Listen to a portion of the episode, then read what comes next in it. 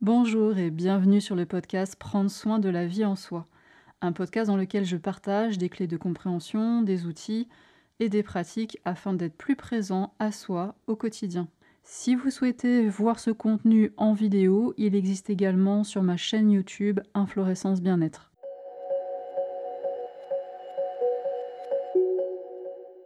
Salut ah, Je suis vraiment contente de te retrouver aujourd'hui pour cette vidéo parce que ça va beaucoup mieux moi et ça veut dire que je suis en mesure de la faire déjà. Oh là là, ces deux dernières semaines, mais j'ai vraiment pris cher. Et en même temps, c'est hyper passionnant tout ce que on peut découvrir de soi, apprendre et rencontrer comme espace en soi quand on va mal, quand on souffre, quand on s'en prend plein la tête. C'est pas du masochisme, parce que je peux pas dire que j'ai aimé ça vraiment mais c'est passionnant, c'est hyper riche et du coup ça m'a donné envie de partager avec toi certains aspects de ces réflexions, de ces prises de conscience, de ces, certaines choses que j'ai pu voir pendant ces moments-là.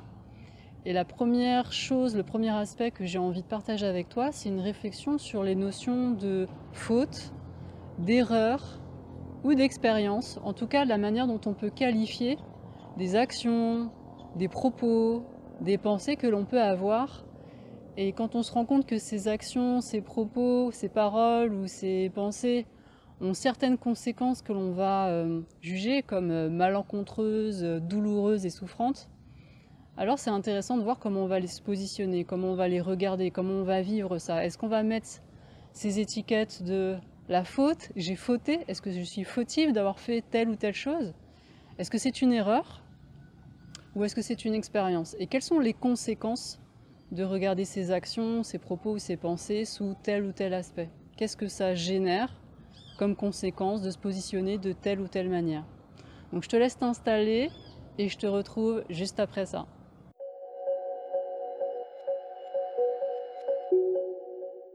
Alors je te fais cette vidéo sur euh, la terrasse du Airbnb du moment à Puerto Vallarta au Mexique c'est vraiment l'ambiance de la ville. Donc là, tu vas retrouver une atmosphère sonore particulière. Il y a du bricolage, il y a une grosse route derrière, il y a les oiseaux, il y a de la musique, il y a toujours un moteur pour passer, un truc pour démarrer. Enfin, c'est un truc de fou.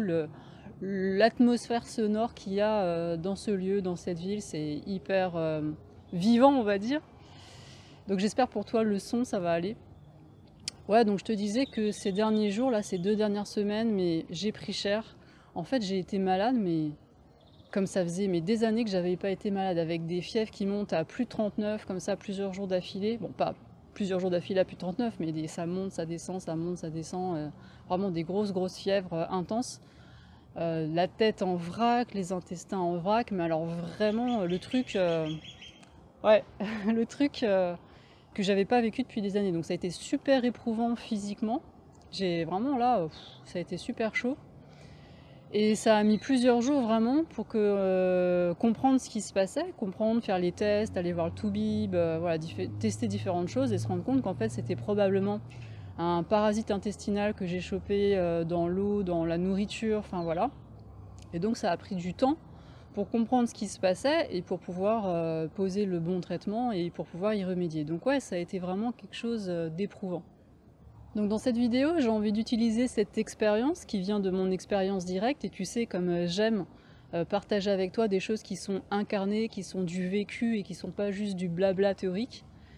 Donc j'ai envie de partir de cet exemple qui est euh, concret, qui est incarné pour explorer avec toi ces notions de faute, d'erreur ou juste d'expérience et de regarder quelles sont les conséquences de se positionner en soi quand on vit quelque chose de cet ordre-là Ok, est-ce que je le vois comme une faute? Est-ce que je me sens fautive de ce que j'ai fait, de ce que j'ai dit, de ce que j'ai pensé? Est-ce que je le vois comme une erreur Ou est-ce que je le vois comme une expérience? Et quelles sont les conséquences de telle ou telle manière de voir ce que je vis? Je te propose de commencer par le plus lourd, la faute. Tu sens là comme poum, ça plombe là tout de suite, rien que de dire le mot euh, la faute, tu es fautive, c'est de ta faute. Pointer du doigt et tout, c'est juste waouh. C'est intéressant de sentir au niveau de ses énergies, de son corps, de voilà, de ce qui se passe à l'intérieur de soi, la, la faute. C'est une faute. Donc ouais, la faute, pour moi, il y a vraiment ces deux aspects euh, déjà, il y a la culpabilité, hein, qu'on sent très fort, voilà, ça plombe, c'est genre, t'es coupable. Donc il y a ce truc très fort de la culpabilité avec la faute. Et puis, il y a évidemment aussi ce truc de, ce n'était ni fait ni à faire, ça n'aurait pas dû être fait, ça ne devrait pas exister, ça n'aurait pas dû être dit, ça n'aurait peut-être même pas dû être pensé. Parfois, on peut ressentir de la faute pour des pensées qu'on a eues. Voilà, non seulement tu es coupable et ça n'aurait pas dû être. Il y a vraiment ces deux aspects-là qui pour moi sont deux aspects différents. J'imagine que toi aussi, tu as dû te confronter dans ton enfance aux fautes d'orthographe. Franchement, ça se dit encore ça Les professeurs des écoles, là, dites-moi, et puis aussi dans le secondaire, dites-moi, ça se dit encore les fautes d'orthographe, franchement? Tu sais ce truc où tu es en train d'apprendre à écrire et en fait, tu sais pas, t'apprends, mais t'es déjà fautif en fait. Et je sais pas combien de points tu perds parce que t'as mis un E quand il fallait pas, un R ou un doublé une consonne. C'est un truc de fou quand tu penses à les fautes d'orthographe, déjà juste ça. Et alors, ok, il y a bien la notion de faute aussi d'un point de vue juridique, d'un point de vue légal. D'ailleurs, j'ai noté hein, d'un point de vue juridique la faute. La notion de faute, c'est une action volontaire ou non, ou encore l'omission qui porte atteinte au droit d'autrui en lui causant un dommage. Bon, évidemment, ça c'est nécessaire. C'est évident que c'est nécessaire qu'il y ait des lois, qu'il y ait un cadre pour faire respecter ces lois et faire respecter les droits, les justes droits de chacun, faire respecter les libertés de chacun. Et c'est évident que c'est important, euh, surtout quand les droits sont les mêmes pour tous et qu'ils sont respectés de la même manière pour tous et qu'il n'y a pas de passe-droit et que la justice est libre et humaine. Et non, excusez-moi, là je, je m'égare, je, rêve, je m'égare, excusez-moi. non, c'est juste pour dire que dans cette vidéo, je ne me place pas dans un cadre légal, juridique, je parle juste de la manière dont on ressent en soi ce qu'on a pu faire, ce qu'on a pu dire ou ce qu'on a pu penser. En général, beaucoup d'entre nous, nous avons été éduqués à grands coups de faute nos éducateurs, donc euh, nos parents, notre famille, les adultes autour de nous, parfois nos grands frères, nos grandes sœurs, euh, les profs, les enseignants, bref, les différentes personnes qui ont pu prendre soin de nous, nous ont éduqués à grands coups de faute. Ça, c'est mal. Ça, il ne faut pas le faire. Et c'est important, évidemment, de poser des limites. Hein. Je ne dis pas qu'il faut laisser faire tout et n'importe quoi aux enfants, hein. c'est pas du tout ça. Mais dans la notion de faute, il y a cette notion de culpabilité quand même. Et cette notion de faute, bien souvent, a été amenée avec les meilleures intentions du monde. Permettre de donner un cadre, des limites, savoir ce qui est juste, savoir ce qui est correct, pas correct, pouvoir s'insérer dans le monde, pouvoir s'insérer dans la société, pouvoir être une bonne personne bien éduquée. Pour s'assurer que le fautif ou la fautive ne va pas recommencer, alors il peut y avoir tout un tas de stratégies, de culpabilisation, d'humiliation, de petites, de grandes humiliations. Ça peut aller euh, du reproche à la critique acerbe avec le visage dur, là, fermé. Ça peut aller euh, au chantage affectif, ça peut aller à la punition, ça peut être des violences verbales, ça peut être des violences physiques évidemment, ça peut être toutes sortes de stratégies pour bien marquer le coup, pour bien enfoncer le clou, pour être sûr que la personne a bien compris et que surtout elle ne va pas recommencer. C'est ce que l'auteur euh, Alice Miller, je ne sais pas si tu la connais, euh, appelée à juste titre, je trouve, la violence éducative ordinaire. La violence éducative ordinaire, c'est vraiment un concept, si tu connais pas, que je t'invite vraiment à l'explorer si ce sont des thématiques qui t'intéressent, parce que c'est vraiment hyper précieux, à mon sens, de prendre conscience des violences éducatives que l'on a subies dans son enfance, de pouvoir les nommer, les identifier, et éventuellement, si on est en contact en tant qu'adulte avec des enfants, de prendre conscience des enjeux et des conséquences de tels comportements éducatifs. Quelles sont les conséquences d'une telle éducation? Alors je vais passer de côté les aspects neurologiques, les aspects du développement du cerveau. Il y a le docteur Catherine Guéguen qui a écrit là-dessus, elle est pédiatre, elle est auteure, elle a écrit aussi des, bouquins où elle utilise beaucoup des résultats d'études de neurosciences pour montrer les effets de certains types d'éducation et du stress sur le développement du cerveau de l'enfant. Tout ça maintenant est très très bien documenté. Donc ça, je le laisse de côté, mais c'est un aspect qui existe et qui est évidemment important. Moi, j'ai juste envie d'un point de vue un peu euh, provocateur et un peu pragmatique de dire, ok, si l'objectif vraiment c'est que l'enfant ne recommence pas tel ou tel comportement, est-ce que c'est efficace en fait? Est-ce que vraiment ça fonctionne ou pas? Et si ça fonctionne, à quel prix? Alors oui, si on se place d'un point de vue purement euh, comportemental, on pourrait croire que ça fonctionne. Puisque dans bien des cas, l'enfant ne va pas effectivement reproduire ce comportement. Et c'est bien aussi une des raisons pour laquelle ce type d'éducation a fait long feu, c'est qu'on voit bien que l'enfant, dans plein de cas, ne va pas reproduire le comportement, donc on se dit, voilà, c'est bon, c'est fait, c'est bien comme ça que ça fonctionne. Cet enfant a besoin d'être dressé, a besoin de savoir qui est le chef, et a besoin d'être comme ça, euh, drivé très fermement, être cadré très fermement pour savoir ce qui est bien et ce qui est mal. Et on peut croire que c'est effectivement une bonne manière de faire. Mais moi j'ai envie juste de questionner, d'accord, mais c'est à quel prix? Quel est le prix pour l'enfant d'avoir été éduqué de cette manière-là? Avec toutes les bonnes intentions du monde. Hein. C'est, les personnes qui font ça ne sont pas des mauvaises personnes. Et moi j'ai été prof et j'ai aussi fait ça. Hein. J'en ai donné des punitions. Donc je me mets dans le paquet, il n'y a vraiment pas de jugement. C'est juste de regarder les conséquences avec le moins de jugement et de parti pris possible. Quelles sont les conséquences d'être éduqué de cette manière-là? Qu'est-ce qu'il retient l'enfant? Qu'est-ce qu'il retient finalement? Bah Déjà, la première croyance, la première structure que l'enfant va construire avec cette manière d'être éduqué, c'est de croire qu'il y a un adulte, une autorité en tout cas, un éducateur, qui sait bien mieux que lui ce qui est bien et ce qui est mal, qui sait bien mieux que lui ce qui est bon pour lui ou ce qui n'est pas bon. Donc ça, voilà, déjà, cette autorité, elle est à l'extérieur de lui-même, et cet adulte sait mieux que lui.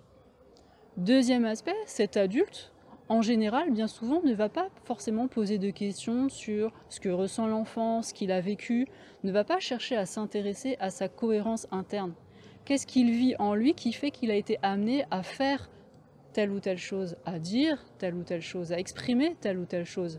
Donc l'enfant ne voit pas l'adulte, ne voit pas l'autorité s'intéresser à lui. Il voit cette autorité poser des jugements comme ça, bien tranchés, mais bien souvent, il n'y a pas cet intérêt. Donc là, la deuxième chose qu'il va construire, c'est ce que je ressens, ce que je vis, mon univers intérieur n'a aucune importance. Ça ne compte pas. Ça n'a aucun intérêt, personne n'y s'y intéresse. Et donc, il y a un arbitraire qui peut tomber comme ça, depuis cette autorité. Et moi, ce que je vais pouvoir dire, au pire, ça va même des fois aggraver ma situation, puisque quand j'exprime ce que je ressens, quand j'exprime ma colère ou quand j'exprime ce qui me vient spontanément de mon propre mouvement de vie, alors des fois ça va même aggraver la situation, puisque l'autorité va mal le prendre, va le prendre comme un affront, ou va pas pouvoir l'entendre.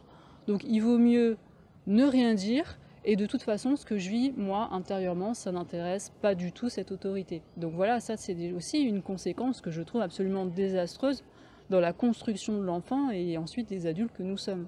Troisième conséquence que je vois à cette manière d'éduquer les enfants, c'est que l'adulte ne fait pas confiance à l'enfant pour mesurer par lui-même les conséquences de ce qu'il a fait ou les conséquences de ce qu'il a dit. Alors évidemment, après, ça va dépendre de l'âge de l'enfant, mais même à des âges où les enfants ou les jeunes ou les ados ou même des adultes pourraient mesurer et se rendre compte à travers un dialogue, un échange, en faisant jouer ce qu'on appelle l'empathie, hein, eh bien, cette personne, en tout cas, cet enfant, pourrait mesurer par lui-même les conséquences de ce qu'il a fait et de ce qu'il a dit.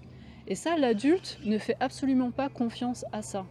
Pour l'adulte, il va falloir humilier, il va falloir punir, il va falloir mettre un acte fort qui va dévaloriser l'enfant parce qu'il n'y a pas cette confiance que l'enfant a les ressources pour comprendre, pour mesurer, et que ça suffise à ne pas reproduire cet acte ou cette parole malencontreuse.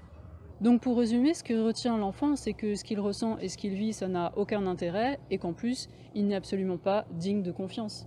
Est-ce que tu trouves pas que c'est un prix un peu trop cher à payer, juste pour faire que cet enfant ne reproduise pas ce comportement? En plus, ce genre d'éducation, mais ça fonctionne même pas parce que les enfants ne vont pas cesser d'avoir ce genre de comportement. Soit ils vont se cacher pour le faire ou pour dire, et donc il n'y a plus cette connexion, il n'y a plus cette confiance, ils vont faire les choses en cachette.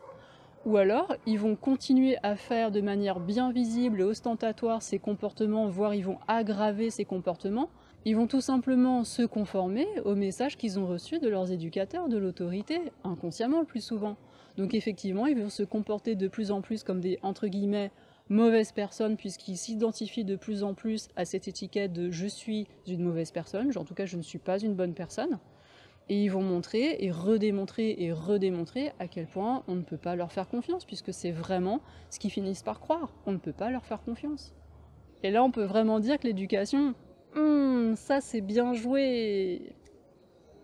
Bon là concrètement, pour en revenir à mon histoire de maladie et d'intoxication, bon c'était simple de pas euh, sombrer dans ces histoires de culpabilité et de faute.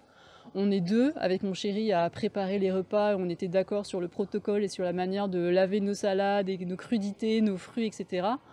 Donc voilà, il n'y a pas de notion de coupable, de culpabilité.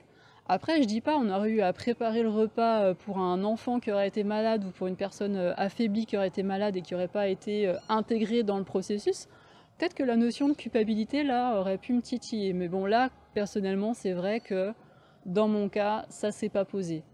Bon, après, tu sais bien, hein, à la culpabilité, il y a un remède universel. Tu connais le remède universel à la culpabilité.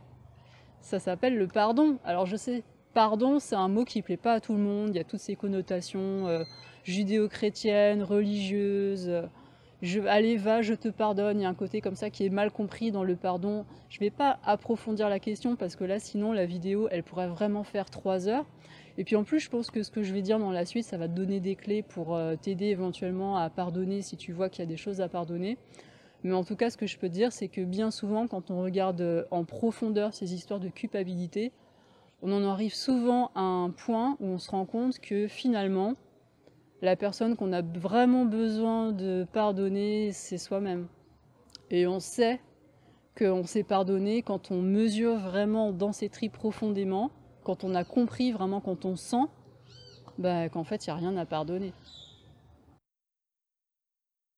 Alors peut-être que tu vas me dire, bon bah c'est simple, ok, la faute ça fonctionne pas, il y a la culpabilité, blablabla ben on peut garder la notion d'erreur alors. On peut simplement dire que là, franchement, avec tes crudités, tu t'es loupé, tu as fait une erreur, tu savais pas comment les laver, tu savais pas qu'on pouvait mettre du produit euh, pour rincer, enfin bon, bref, je te passe les détails.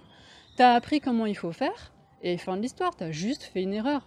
Est-ce que c'est si grave? Est-ce que c'est un problème de reconnaître qu'on a fait une erreur? Non, bien sûr, il n'y a aucun problème à reconnaître que effectivement on a fait une erreur. Mais est-ce que c'est si simple que ça? Est-ce que c'est si simple que ça? Est-ce que tu connais l'étymologie de erreur? Erreur, ça vient du latin error, qui vient du verbe errare. Errer, faire fausse route. Est-ce que vraiment dans sa vie, on fait fausse route? Qu'est-ce que c'est qu'une fausse route? Est-ce que ça veut dire qu'il y a le bon chemin et il y a le mauvais chemin, comme il y a le bon chasseur et il y a le mauvais chasseur? Bon ça, il faut connaître la référence des inconnus. Donc, euh, qu'est-ce que c'est qu'une fausse route? Est-ce que vraiment c'est possible de faire une fausse route? Moi, j'ai vraiment envie de t'inviter à aller explorer ça un peu plus en profondeur. Je te propose un petit jeu. Je te propose de repenser à un moment où tu as pris conscience que tu as fait justement une erreur. Tu as fait un truc ou tu as dit un truc et tu oups, j'aurais pas dû faire ça, oups, j'aurais pas dû dire ça. Tu penses avoir fait une erreur. Je t'invite à retrouver un moment comme ça, vraiment prendre ton temps, fermer les yeux si tu veux, tu te mets dans ton corps, tu repenses à ce moment-là, ça peut être un moment récent ou un moment il y a longtemps, et laisse venir à toi les premiers mots, ah, les premiers mots qui viennent comme ça spontanément dans ton mental quand tu te rends compte que tu as fait une erreur. Vas-y. Oui, tu as le droit aux gros mots. tu as le droit aux gros mots, vas-y. Les premiers mots. Tu peux les mettre dans les commentaires si tu veux, ce serait rigolo d'avoir les premiers mots des erreurs de, des personnes qui regardent la vidéo. Alors c'est quoi? Bon, moi je te fais la version polie. Est-ce qu'il n'y a pas un oh, mince Oh, je suis trop bête. Oh, je suis nulle. Ah non, mais c'est n'importe quoi. Et sans dans ton corps, quand tu te dis je suis trop bête, je suis trop nulle ou la version moins polie, comment c'est dans le corps en fait? Comment elle est ta respiration quand tu as cette prise de conscience de oh Regarde bien, sens bien, et tu vas pas me dire qu'il n'y a pas des endroits qui contractent, tu vas pas me dire qu'il n'y a pas ta respiration qui s'arrête ou qui se modifie. Regarde bien. C'est comment dans le corps quand tu prends conscience que tu as fait une erreur et que tu as ce regard de l'erreur. Hein, il y a comme quelque chose qui se contracte, il y a comme quelque chose qui s'arrête. C'est intéressant ça à voir, non Tu trouves pas? Et c'est bien naturel au moment où il y a cette prise de conscience de oh, voilà les conséquences de ce que j'ai fait, voilà les conséquences de ce que j'ai dit ou même de ce que j'ai pensé, de mes croyances voilà quelles sont les conséquences. Pour moi, parfois c'est juste des conséquences euh, par rapport à l'orgueil, l'image de soi. Bon, c'est pas très très grave, mais ça peut être douloureux psychiquement. Parfois c'est des conséquences vraiment physiques qui peuvent être très lourdes, et parfois c'est des conséquences qui engagent en plus d'autres personnes. Donc oui, c'est bien naturel qu'il y ait ce moment de contraction, qu'il y ait cet élan premier, cet instant premier du mental ego à mettre cette étiquette je n'aurais pas dû faire ça, ça ne devrait pas être, et de rejeter ce qui est. Ça, c'est complètement naturel. Mais ça, c'est un instant premier. Ça s'accueille, ça se respire. Et dès que on a de l'espace pour accueillir ça et le faire circuler et le libérer, alors après on peut prendre de la distance et on peut changer sa posture intérieure. On n'est pas obligé de rester dans cette vision, dans cette qualification de j'aurais pas dû faire ça ou j'aurais pas dû dire ça. On n'est pas obligé de rester là-dedans. Donc tu vois, si tu arrives à ressentir dans le corps ce qui est là quand on est dans cet état d'esprit de c'est une erreur, c'est une fausse route, ça ne devrait pas être, il y a ce rejet là de ce qui est, alors forcément il y a une contraction.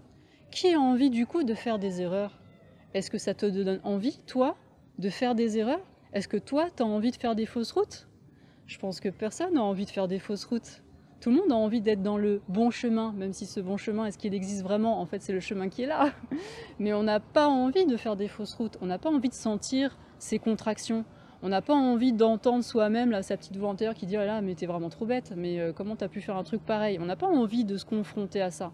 Donc dans certaines, certaines pédagogies, j'entends oser faire des erreurs, il faut redonner un statut positif à l'erreur. Moi je veux bien et je comprends bien la bonne intention qui est derrière.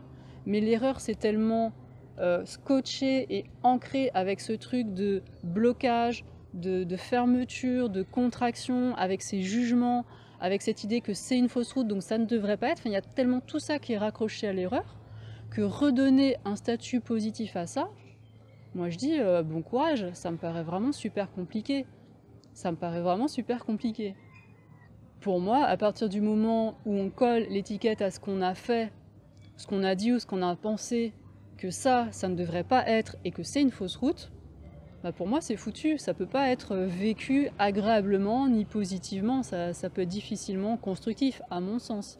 Si tu n'es pas d'accord avec ça, n'hésite pas à le dire aussi dans les commentaires. Alors comment on fait? Bah pour moi, nos grands maîtres, nos grands maîtres dans tout ce qui concerne les apprentissages, et Maria Montessori, elle a beaucoup fait comme ça en observant tout simplement les enfants qui étaient auprès d'elle. Nos grands maîtres, ce sont nos enfants. Et il y a juste à regarder comment ils jouent, comment ils apprennent, eux, spontanément. Quand ils jouent, quand on les confronte à un nouveau matériel, à, je sais pas moi, une nouvelle application, à un nouveau truc, un nouveau jouet, comment est-ce qu'ils font? Est-ce qu'ils sont en train de faire des trucs et de se dire oh, mince, j'ai fait une erreur, j'aurais pas dû Alors, sauf s'ils ont vraiment pété les jouets à un moment donné ou mis le feu à quelque part, ou je sais pas, fait une grosse bêtise. Mais quand ils sont en train de jouer et qu'ils sont dans un cadre sécure, ils sont pas en train de se dire qu'ils ont fait des erreurs. Ils posent des actions, ils tâtonnent, ils essayent, ils font des trucs, ils font des expériences, pas au sens scientifique, hein, dans un cadre expérimental, juste au sens commun, ils font des expériences, ils tentent des trucs. Et puis si ça marche, euh, tant mieux, ils continuent, ils essayent d'autres trucs pour aller plus loin. Si ça marche pas, ils essayent autre chose, mais ils sont pas en train de se coller des étiquettes. Ils n'ont pas le temps de toute façon, ils sont trop à fond, ils sont trop focus, ils sont trop concentrés dans ce qu'ils sont en train de faire. Ils n'ont pas le temps d'aller se mettre des étiquettes, oh là là, mon Dieu, j'ai fait une erreur. Non, même pas. Et il y a encore moins de la culpabilité, sauf si vraiment il y a une grosse, euh, voilà, une grosse conséquence qui fait qu'il y a quelqu'un qui est mis en danger, ou ils ont vraiment cassé un truc et qu'ils se disent qu'ils vont se faire gronder. Ça, c'est autre chose, mais c'est encore dans un certain cadre. Mais sinon, ils font juste des expériences. Et même quand ils sont tout petits, ils sont pas en train d'anticiper qu'ils vont se faire gronder, ils font des expériences, ils mesurent même pas que c'est mal, ils font des expériences en fait. Et là, du coup, il y a cette question que je me pose, c'est est vraiment, est-ce que c'est nécessaire d'aller coller toutes ces étiquettes de fautes, d'erreurs. Est-ce que c'est vraiment utile en fait? Pour moi, non seulement c'est pas utile, mais ça dessert l'élan de vie en soi. C'est pas au service de la vie de faire ça, pour moi, hein, tel que je le ressens et tel que je le vis. Est-ce que c'est possible une fois que le moment de la prise de conscience qui peut-être est douloureuse de ah mince, voilà les conséquences de ce que j'ai dit, de ce que j'ai fait, les conséquences peut-être pour moi, peut-être y compris pour d'autres personnes, il ne s'agit pas de le nier, qu'il peut y avoir des conséquences pour d'autres aussi, évidemment, douloureuses aussi. Mais une fois que cet instant premier de la contraction de la prise de conscience est passé, et que ça a été accueilli, que ça a été respiré, est-ce que c'est possible de se repositionner en conscience dans cet état d'esprit de je vis des expériences, je fais des expériences, aucun jugement, aucune culpabilité, je fais des expériences, et si vraiment je sais qui je suis, je sais que je fais au mieux, que je fais pas sciemment des choses pour nuire euh, ni à moi ni aux autres. Je sais que j'ai de l'amour pour moi, que je peux avoir de l'amour pour les autres. Je sais vraiment qui je suis. Et je sais que je fais au mieux, et je sais que dès que je prends conscience et que je peux mesurer que ce que j'ai fait peut avoir des conséquences euh, pour moi qui peuvent être douloureuses ou pour d'autres, je fais au mieux pour, euh, voilà, pour gérer ça vraiment du mieux que je peux. Et donc si je peux m'installer dans cette confiance que j'ai en moi, et dans cette bienveillance et dans cet amour de moi, puisque finalement il est toujours question de ça, hein, de confiance en soi, d'amour de soi, est-ce que du coup il y a vraiment besoin de se dire que ce que j'ai fait ou ce que j'ai dû, ça n'aurait pas dû être? Pour en revenir à mon, à mon expérience de maladie et d'intoxication, mais moi je regrette absolument rien, je me dis pas ah mince, j'aurais dû écouter euh, Pierre-Paul ou Jacques qui m'avait pourtant prévenu qu'au Mexique on est malade, que ceci, et c'est le cas, hein. j'avais eu des amis qui m'avaient raconté tout un tas de choses, etc. Donc j'aurais pu me dire, mais vraiment, ma pauvre fille, t'aurais vraiment dû écouter ce qu'on dit plutôt que d'aller faire euh, ton insouciante là et d'aller manger tes salades comme ça, euh, laver juste à l'eau du robinet sans aucune précaution. Et j'aurais pu me culpabiliser et me dire que ce que j'ai fait c'était mal et que j'aurais pu m'épargner de la souffrance et tout ça. Je pourrais me dire ça. Mais en fait, réellement, mais moi je regrette absolument rien. Parce que si à chaque fois que j'écoute ce que me disent Pierre, Paul ou Jacques sur ce qu'il faut faire, pas faire, mais alors je vis plus. Je fais pas mes propres expériences, je vis à partir des, présupposés et des théories des uns et des autres, mais quand est-ce que je me confronte à la réalité de ce qui est vraiment possible et de ce qui n'est vraiment pas possible et de où sont les limites si je ne fais pas mes propres expériences? Tant que je n'ai pas goûté le goût du miel par moi-même, je ne sais pas quel goût ça a, et tant que je ne me suis pas brûlé au feu, je sais pas que ça brûle. Donc a un moment donné dans la vie, il y a aussi besoin de vivre les choses par soi-même à certains moments pour, euh, pour faire ses propres expériences et pour apprendre et pour grandir. Et moi, je regrette absolument rien en fait, parce que je sais maintenant ce qu'il en est, en tout cas ici, de comment gérer sa nourriture euh, voilà, à Puerto Vallarta au Mexique. Et puis en plus, à travers ça, à travers ces états euh, de conscience que j'ai traversés, qui pourtant ont été extrêmement éprouvants et douloureux, j'ai confronté des choses en moi j'ai eu à, laisser aller certains aspects en moi, j'ai eu à vivre certaines transformations, mais vraiment très profondes en moi. Et ça, je sais que j'avais besoin aussi de me retrouver dans ces états-là pour pouvoir le faire, et que c'était juste, et qu'il n'y a pas d'erreur, et qu'il n'y a pas de fausse route. Donc pour moi, il n'y a rien à effacer de ce que j'ai fait. Et c'est vraiment juste, sincèrement, c'est juste en fait. et c'est vraiment cette posture que j'ai envie de t'inviter à regarder, parce que tant que tu crois qu'il y a une erreur dans ce que tu as dit ou dans ce que tu as fait, c'est que tu nies quelque chose de l'expérience. Alors tu pourrais me dire, bah oui, mais moi j'apprends de mes erreurs. J'ai pas besoin de me dire que c'est pas une erreur, c'est bon, je peux reconnaître mes erreurs et je peux apprendre de mes erreurs. Ok. Mais est-ce que tu vas avoir envie d'en faire des erreurs? Est-ce que ça soutient ton élan de vie? Est-ce que ça soutient le fait d'aller faire de nouvelles expériences, de sortir de ta zone de confort, de te confronter à ce qui te fait peur, tu vois, avec cette vision des expériences qui deviennent des erreurs, moi je trouve que ça soutient pas le fait de sortir sa zone de confort, de tenter des nouveaux trucs, des trucs un peu ouf, de se confronter à des nouvelles expériences. Alors tu vas dire, mais tout le monde n'a pas envie de faire ça. D'accord? Mais est-ce que tous ceux qui auraient l'élan de le faire osent le faire? Et s'ils osent pas le faire, pourquoi ils osent pas le faire? Et ce truc d'avoir peur de faire des erreurs, d'avoir peur de se tromper, les peurs, peurs, peurs, hein, qui viennent beaucoup aussi euh, de nos espaces de survie, mais aussi de nos conditionnements et de notre éducation, ben, je trouve que cette notion d'erreur, ça y contribue. Cette notion d'erreur, pour moi, ça contribue à ne pas accueillir et accepter ce qui est là, à se dire qu'il y a des fausses routes, qu'il y a le bon chemin, le mauvais chemin, et alors on a peur d'aller sur le mauvais chemin, et du coup on n'y va pas, et du coup on fait rien. Et moi je crois qu'il y a quand même pas mal de personnes, enfin moi j'ai beaucoup vu ça chez moi déjà, parce que j'étais une ancienne excellente élève et je voulais surtout pas faire des erreurs, je voulais faire euh, tout bien, euh, nickel et tout, du premier coup, puis super vite en plus. Donc voilà. Mais je pense qu'il n'y a peu, pas que moi, hein. je pense que euh, la manière dont on a été éduqué, ça valorise beaucoup ça. Le fait d'avoir une évaluation, on enlève des points à chaque fois qu'il y a des erreurs, c'est sûr que ça renforce en plus ça. Mais même sans ça, hein, même comme je te l'ai dit, chercher à donner un statut positif à cette notion de fausse route, pour moi en soi-même, ça peut pas fonctionner. Pour moi, c'est beaucoup plus simple de dire ok, il y a juste des expériences. Et là, quand tu te dis que la vie, c'est un champ d'expérience et qu'il n'y a aucune erreur possible, bah là, tu as envie d'y aller. Là, c'est là, c'est kiffant, là, c'est ouvert, c'est juste du jeu, c'est juste euh, du bonheur. Tu sais bien qu'il y a des expériences qui vont être agréables, qui vont être sympas, et tu te doutes bien qu'il va y avoir des expériences qui vont être un peu moins cool, un peu plus challenging, un peu moins confortable, voire franchement douloureuses. Mais ça, c'est la vie. Ça, c'est la vie, en fait. Donc ça, c'est juste être vivant. Donc euh, c'est beaucoup moins un problème quand on se dit que c'est pas une erreur. Enfin moi je trouve. Parce qu'à mon sens aussi, la vie, mais c'est un processus d'apprentissage sans fin. Je m'inspire beaucoup de la manière dont les enfants jouent, apprennent, pour voir un petit peu comment ils font. Pour moi, c'est vraiment une source d'inspiration. Mais qu'on soit bébé, enfant, ado, jeune adulte, moins jeune adulte, hein, qu'on soit au début ou à la fin de sa vie, moi je vois vraiment la vie comme un processus d'apprentissage, de rencontre, qui nous permet de mieux se connaître, de mieux s'aimer et d'aller vers de plus en plus d'ouverture, de conscience, de connaissance de soi. Et voilà, et c'est ça qui pour moi rend la vie passionnante. Donc est-ce que tu trouves que voir ce que tu peux vivre, ce que tu peux dire dans ta vie comme des erreurs, est-ce que tu trouves que ça soutient cette exploration et cette rencontre ou pas?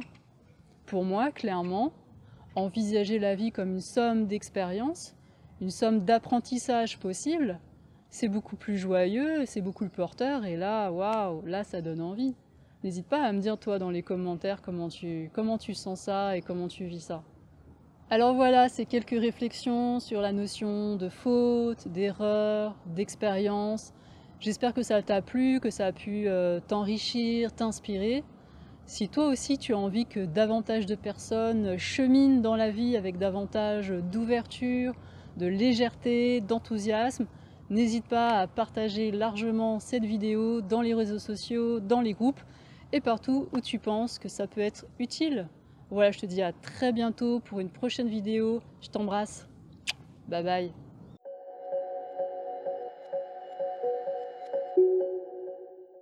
Merci d'avoir écouté cet épisode. Si ce contenu a résonné pour vous et que vous avez envie de soutenir sa diffusion, je vous invite à laisser une évaluation ou un pouce levé selon la plateforme de votre choix. Vous pouvez aussi partager cet épisode dans les réseaux sociaux.